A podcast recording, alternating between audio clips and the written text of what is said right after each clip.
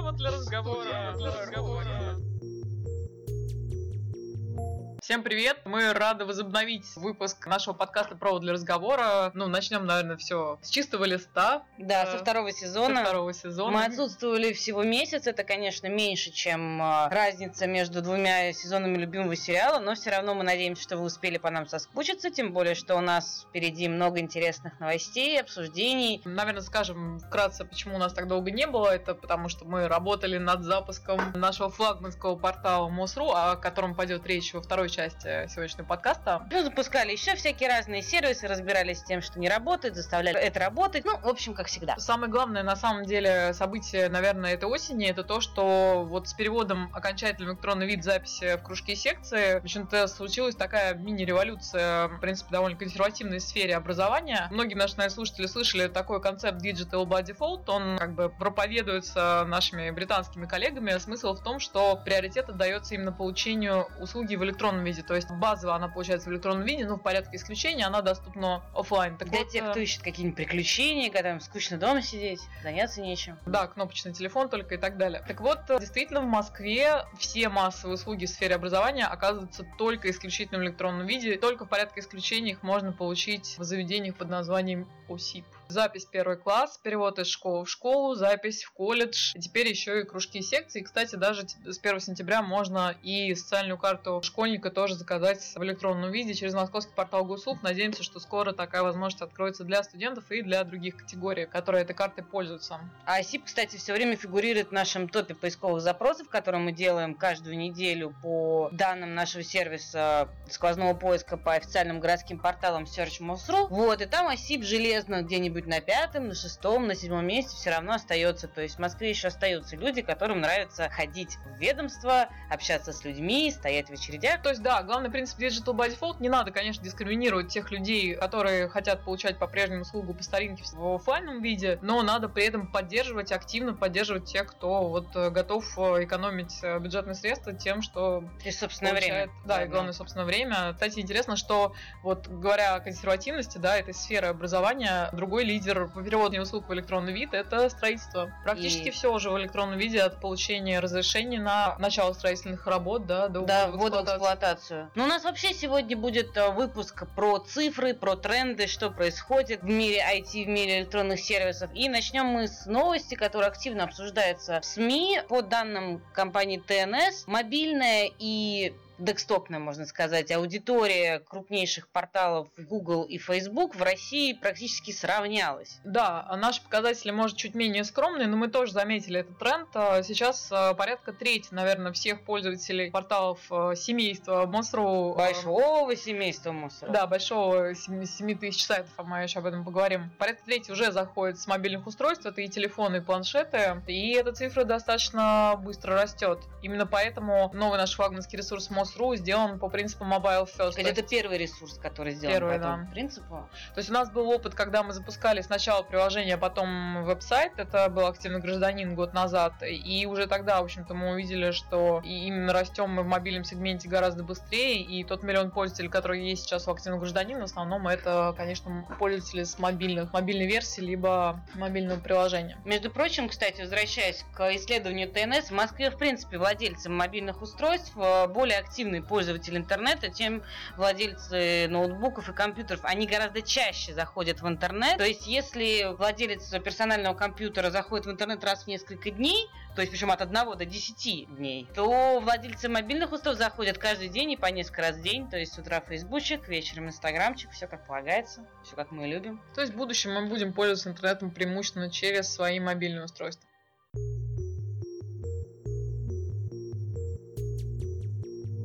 И еще раз немножечко про трафик, правда уже не про мобильный, а Конечно более... же, про школьный. Да, раз уж мы начали говорить сентябрь. про школу, сентябрь, да, такая школьная тема. Еще сказать спасибо, что мы весь выпуск не посвятили школьным сервисам, нам тоже есть что сказать. Так вот, наш, нашими коллегами из МГТС мы посчитали общий объем трафика. И с января по сентябрь 2015 года уже скачали больше двух петабайт.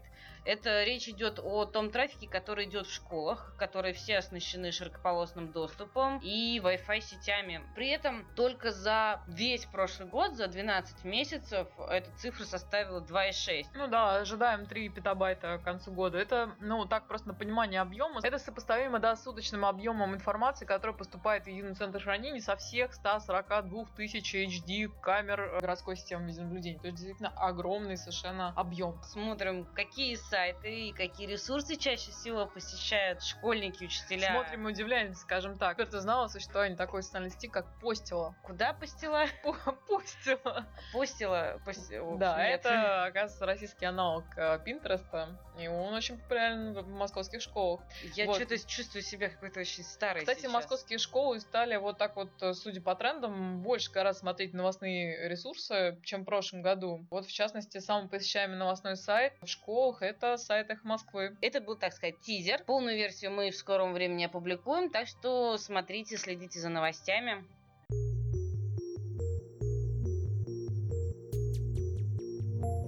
Общем, второй сезон вторым сезоном, а постоянство важно соблюдать во всем, поэтому наша постоянная рубрика осталась на своем месте. Послушаем в этот раз, что общего... Между Москвой, Нью-Йорком, чем мы различаемся, вот, и чем, можно сказать, Гарлем отличается от Бирюлева. И расскажет об этом руководитель аналитического подразделения департамента Алексей, Алексей Чукарин. Чукарин. Компьютерная грамотность населения Москва, Нью-Йорк. Москвичи ощутимо более компьютерно грамотные, чем жители Нью-Йорка. Проникновение широкополосного доступа в домохозяйство. В Москве ощутимо в процентах, не в долях процента, а в процентах измеряется превосходство наших московских домохозяйств над Нью-Йорк. Причина очень простая. У нас нет гомогенных районов. У нас гетерогенная структура городской среды. Некоторые исключения составляет центр, но и то нельзя сказать, что центр это место жительства там богемы исключительно. Нормальные люди обычные там тоже живут. У нас нет националистических или каких национальных районов. У нас нет районов жестко распределенных по доходам. Принципиально нет в Москве Гарлема, в котором проживает там процентов 25, по-моему, населения. Уровень преступности там и как следствие под подкованности и в компьютерной грамотности, и грамотности вообще, он несопоставимо ниже, чем, допустим, mm-hmm. вот в среднем даже ну, в нашем самом простецком районе Бирюлева. У нас гетерогенная среда, общий уровень подготовки людей к использованию новых технологий, в принципе, он сильно сопоставим. Пять лет назад проникновение ПК, то есть доля домохозяйств персональным компьютером, была значительно выше в Нью-Йорке. Но они вот как вот пять лет назад достигли некого насыщения, все, дальше нет. У нас есть где-то процентов до 87-88 потенциал роста именно по домохозяйствам. У нас всегда останется 12 12-13% домохозяйств, которые в принципе не будут пользоваться персональным компьютером.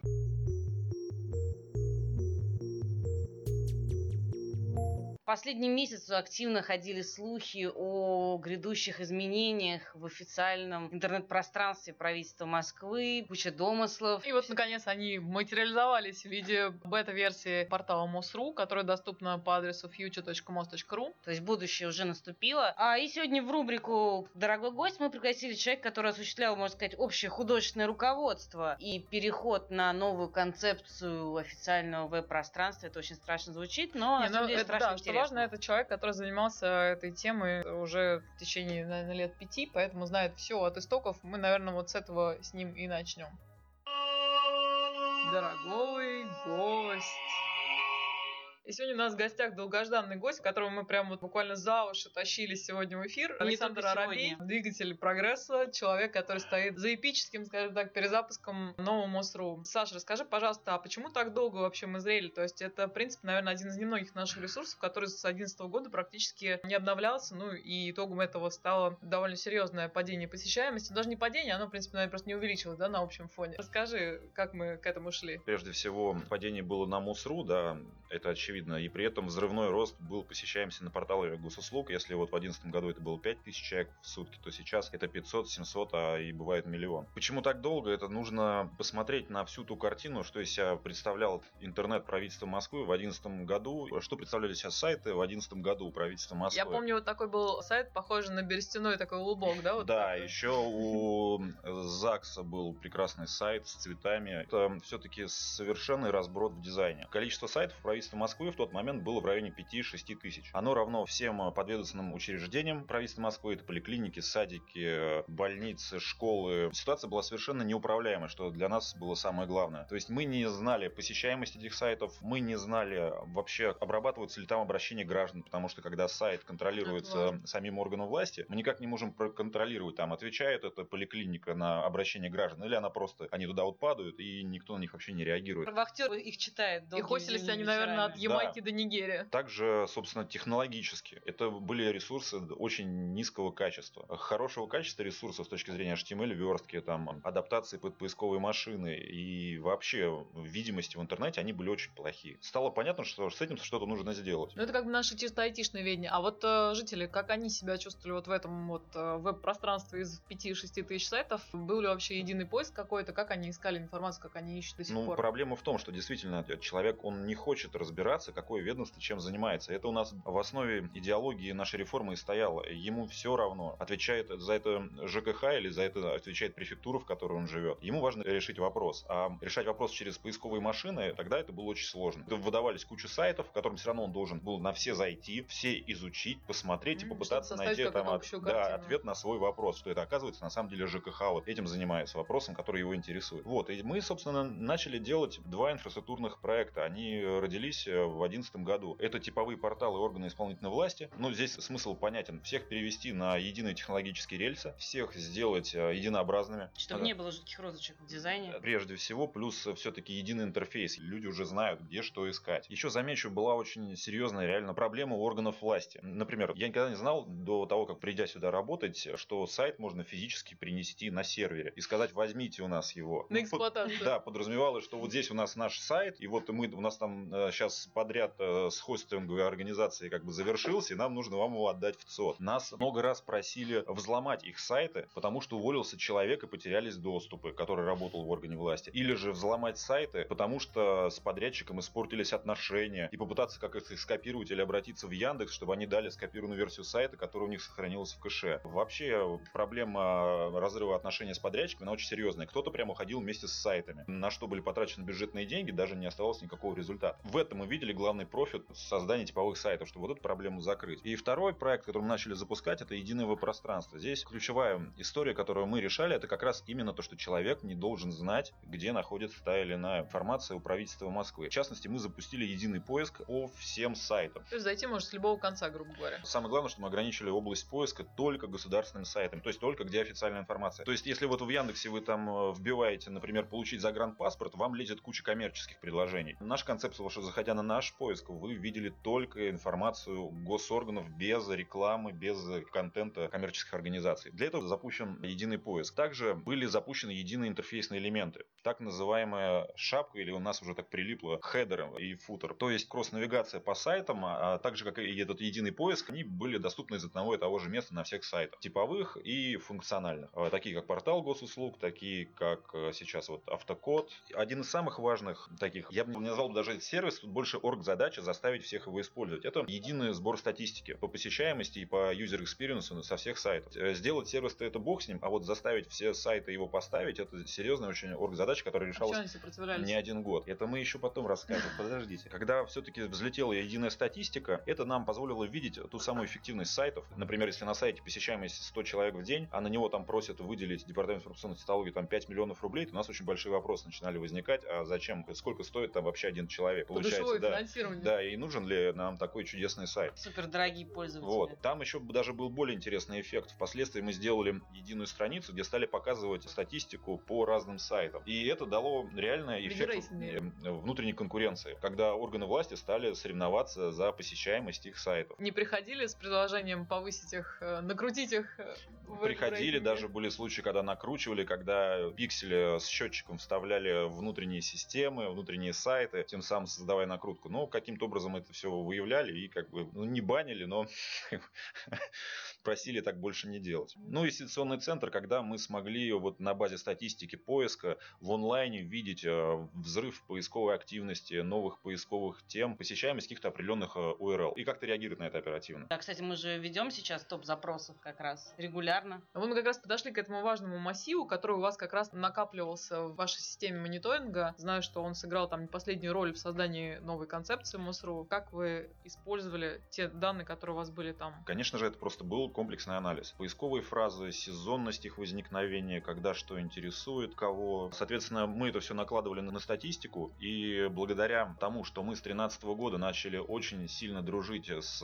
ну так называемой большой тройкой Рунета, Яндекс, Mail и Рамблер Co. У нас э, появилась возможность смотреть статистику поисковых запросов еще на внешних площадках. Понятное дело, что те, кто попадает нам, это уже аудитория, которая точно знает, что, да, что она ждет. А все-таки Яндекс, он является первичным там, фильтром относительно того, вообще, что люди хотят. А уже вопрос, попадают, не попадают, это уже наша проблема, почему они к нам не попадают. Тут э, было очень много всего проанализировано, нельзя сказать, что прям что-то было ключевым. Во-первых, пришло сразу же полное понимание, что аудиторию нужно централизовывать, а не размывать по множеству сайтов. Тем более, есть же, конечно, пример GovUK, которые уже очень давно идут по этому пути, по-моему, с 9 или с 8 года, и являются как бы такой трендсеттером э, в этом направлении. Конечно, мы тоже смотрели на них, как они что делают. И э, нам стало совершенно очевидно, что МОСРУ нужно делать единой точкой входа, и со временем постепенно весь контент и сервисы сайтов агрегировать на нем. Же, а почему именно МОСРУ вы выбрали вот в качестве такой точки? То есть, по сути, вот тот новый прототип обновленного МОСРУ, который представлен, это future.mos.ru, напомню, это даже не апгрейд старого ресурса, это совершенно новая концепция, иная, да, то есть э, могли бы, по идее, сделать его и на каком-то другом, наверное, адресе, тем более, что у Москвы есть, например, домен первого уровня теперь. Почему МОСРУ? Здесь есть тоже опять много аспектов. Он имеет статус, во-первых, официального, во-вторых, все уже привыкли, что все, что относится к правительству Они знают, Москвы, но не ходят. Это внутри МОСРУ, плюс все же есть особенности работы поисковых систем. Скажи вот в двух словах, в чем концепция нового МОСРУ? Что вы там такого принципиально нового сделали? А, принципиально это разворот в сторону пользователя, в сторону жителя города Москвы. Если текущий МОСРУ, он все-таки у него целевая аудитория больше это средства массовой информации. И сами чиновники. И сами чиновники прежде всего, потому что один из наиболее посещаемых ресурсов это оргструктура органов власти. Узнай, кто твой начальник. Да, и был четко заточен все-таки на решение таких массового информирования. Я уже объяснял, почему. Полное понимание, что разворачивать сайт нужно в сторону жителей. Объясни, в чем разница между тем, что вы сделали вот э, сервис городской советник на МОСРУ и э, тем, что сейчас предлагается на том же самом ПГУ. То есть на ПГУ это некие атомарные такие сервисы, запись там в школу, еще что-то. Чем да, это отличается мы просто, от жизненных Мы ситуаций? в этой концепции пошли не от сервисов, а от информации. У нас действительно жизненная ситуация, она в основе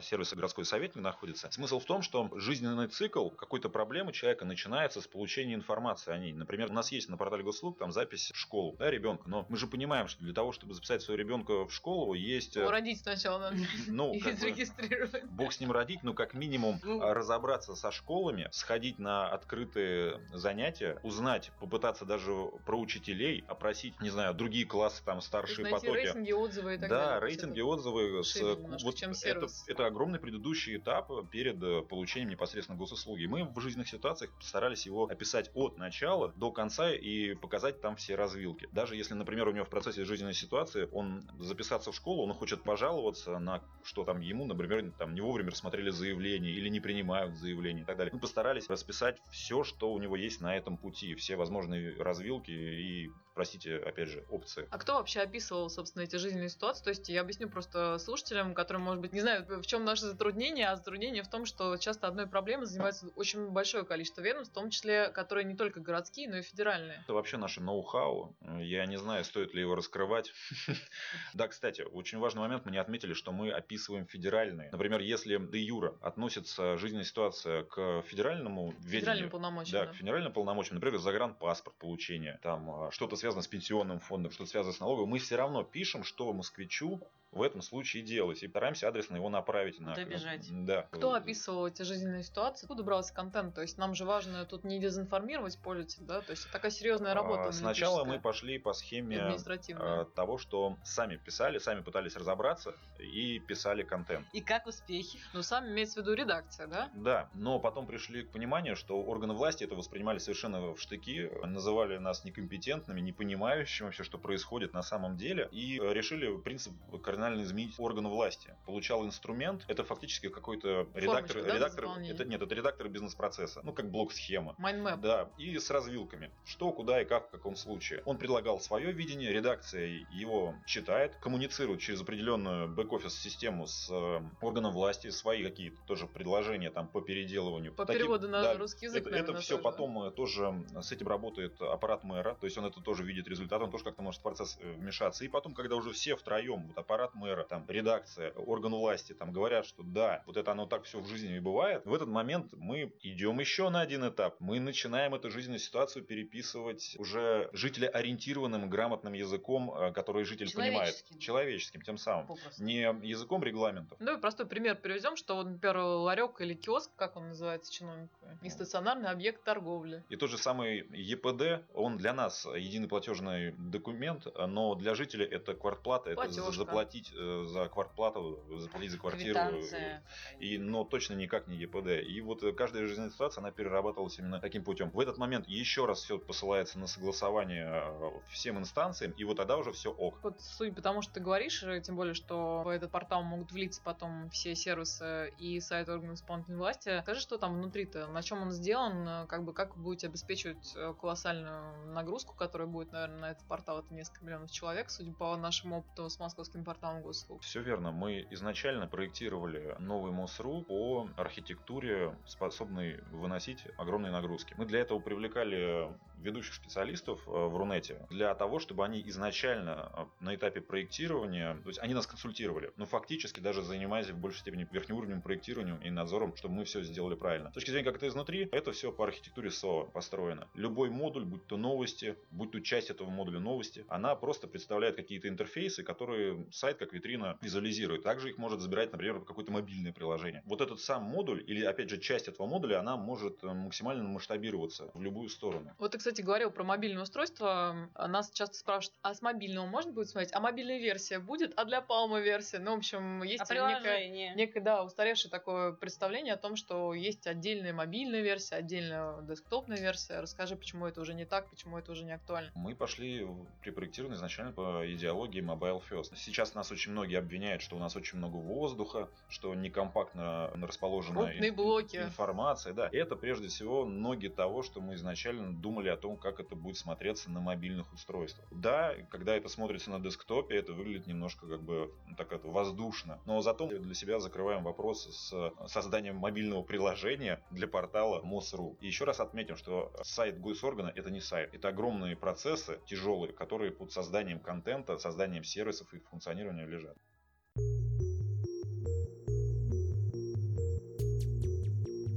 Это все, наверное, для первого выпуска второго сезона Да. нашего подкаста. Мы постараемся больше так надолго не пропадать. И хотим напомнить, что слушать нас можно на PodFM, на SoundCloud, на PodStar.fm, в SoundSteam, в iTunes. iTunes. Да, слушайте и, главное, делитесь своими впечатлениями, рассказывайте о своем опыте, задавайте вопросы и предлагайте гостей. До новых встреч в эфире. Ждем ваших комментариев, предложений. Пока! Пока!